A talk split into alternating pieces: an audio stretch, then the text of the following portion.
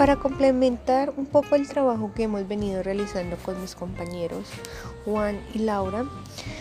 acerca de la ética de la empresa con el libro de la cortina y sus capítulos,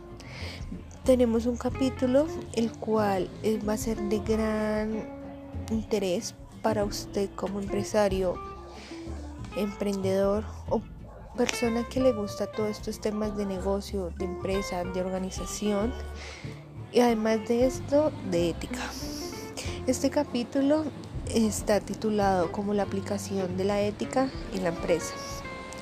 Al inicio se divide en dos partes, que es la definición y la aceptación, y por otro lado la creación de herramientas. En la definición y aceptación podemos tomar eh, aquel conjunto de valores y criterios. Estos valores como la responsabilidad, el respeto, la tolerancia, la honestidad, que son tan vitales en el rol, ya sea en la parte empresarial, en la parte de cualquier ámbito en el que manejemos, en la casa, con amigos, es de esencial importancia para crear una cultura organizacional y un clima organizacional exitoso en la empresa. Bueno, eh, no se puede hablar tanto de éxito, sino más bien un ambiente sano para que todos los individuos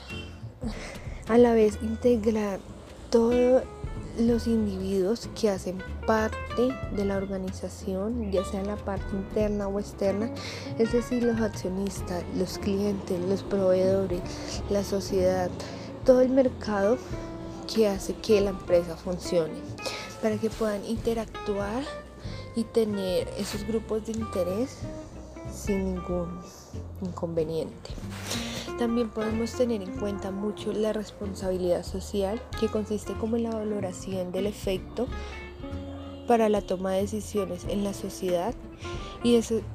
y esos componentes que hace que la ética se vuelva esencial en el diario vivir para los objetivos que quiera cumplir. Por otro lado, como les comentaba, está la creación de herramientas que sirven para tener como referencia y esas conductas o prácticas para que sea eficiente sensibilizar a la organización como tal a través de programas, de capacitaciones, de canales que recojan todos estos conceptos y se vuelvan prácticos. Para potencializar los valores, los criterios éticos y todos aquellos principios morales que dependan y sean particulares de la organización y de la, o de la empresa. Tenemos unos documentos formales que se basan en los códigos éticos o de buen gobierno, que son aquellos que dictan o promueven aquella función principal de explicar los proyectos, los principios, los valores, las los reglamentos para actuar como empresa. ¿Qué es el código ético? Pues cabe resaltar que el código ético es un documento formal donde se expresan los valores de la empresa y los compromisos adquiridos que debe guiar la actividad de las personas de la organización. Pero pues también manifiesta aquellos conjuntos de valores que guían la conducta de la organización y orienta a sus miembros a la toma de decisiones. En este capítulo podemos tener tres grandes temas, por decirlo así, que es el contenido, las funciones y los temas tratados en los códigos éticos. Para el contenido vemos que están los valores propios de la empresa, las normas y deberes, las responsabilidades y obligaciones hacia los stakeholders. Bueno, en cuanto a los valores propios de la empresa, era lo que yo manifestaba anteriormente y es esa creación desde un principio de esos valores eh, organizacionales que deben tener en cuenta el trabajador, el cliente, todas aquellas personas que hagan parte de la organización para que la, la empresa tenga un buen funcionamiento. Además de las normas y deberes de estar reglamentados. No siempre en este caso podemos llamarlo como ese manual que tenga la empresa para manejar todas estas situaciones. En cuanto a, en cuanto a las responsabilidades y obligaciones de los stakeholders, podemos mirar que los stakeholders o resaltar son aquellos interesados que involucran a una persona en la organización o que tienen interés en ella, ¿sí? Es decir, que debemos impactar a la empresa con un completo funcionamiento muy, muy bueno al público a través de los empleados, de los proveedores, de todas las decisiones y actividades que se realizan en ella. Además, eh, tenemos lo de las funciones, que es definir la responsabilidad, deberes y derechos de los stakeholders, el servir y el criterio para la toma de decisiones, manifestar el compromiso de la dirección de adoptar un enfoque ético para la gestión, explicar los valores con los que la empresa quiere ser identificada, es decir, este punto lo podemos relacionar mucho con lo que yo les explicaba anteriormente, que son los, los valores propios de la empresa, y dar ese prestigio a la empresa para que todo sea creíble y no tengan que ser juzgados por sus clientes, por sus colaboradores. Los temas tratados en los códigos para las empresas líderes deben ser muy adecuados, como son aquellos como la corrupción y los sobornos, la discriminación, los confidenciales de la información. A estos eh, toca plantearlos muy bien estos tres primeros, ya que debemos tener como ese sentido de pertenencia por la empresa donde se está elaborando y no tener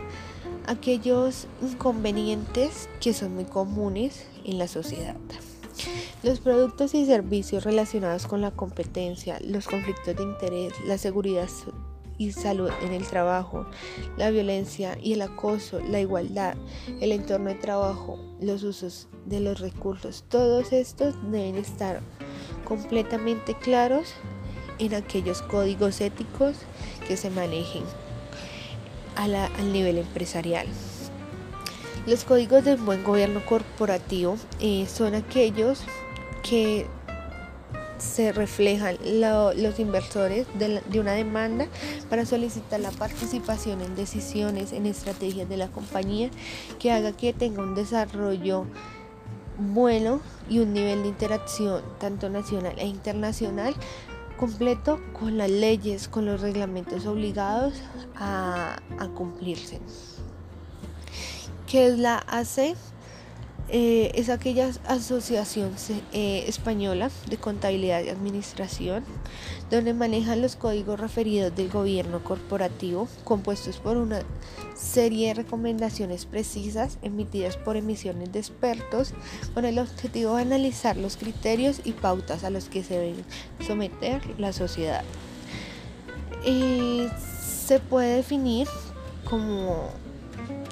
ese buen gobierno corporativo o esa buena dirección que tiene la empresa a través de las distintas recomendaciones que puede dar la ASA, que como lo decía es la Asociación Española. Por otro lado, tenemos las responsabilidades de las prácticas éticas, que son directamente relacionadas a la ética. Sin embargo, pues la medida en la que las prácticas éticas van evolucionando Asimismo, debe ser reformada o crear nuevas figuras en la empresa como comités de ética, los departamentos específicos que manejen toda esta parte jurídica y de recursos humanos, eh, de gestión humana, donde se trabaje en los temas de discriminación, una promoción o una igualdad los derechos humanos, la creación de esos empleos justos con condiciones que los empleados sean apoyados en la conciliación de la vida laboral y familiar. En el comité de ética se puede estar involucrado o desarrollado los códigos éticos que empezaron a surgir dentro de varios ítems como el, el vigilar el cumplimiento del código para resolver los conflictos y dilemas, es decir, más o menos como ese juez de paz que tenga la organización.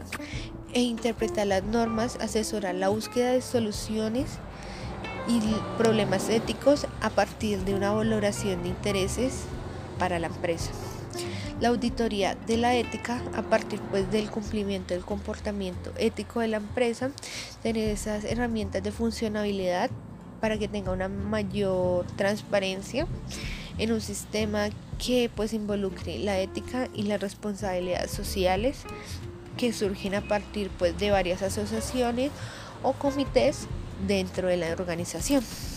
La formación ética la podemos ver a partir de las capacitaciones y programas que pues como anteriormente les decía y les recomendaba que es de gran importancia ya que pues es una herramienta valiosa para demostrar o para implementar esa ética a partir de la voluntad de los miembros en cuestiones empresariales y pues en un comportamiento adecuado al público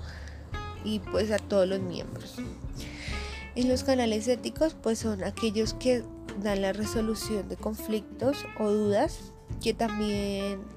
promueven como esas políticas o esas reglas que transmiten las actividades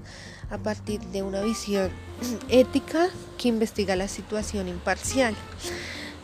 Esta información eh, pues se puede dar a través de unos canales y tener muy en cuenta eh, esos cargos y funciones que prevalecen en la organización. Gracias.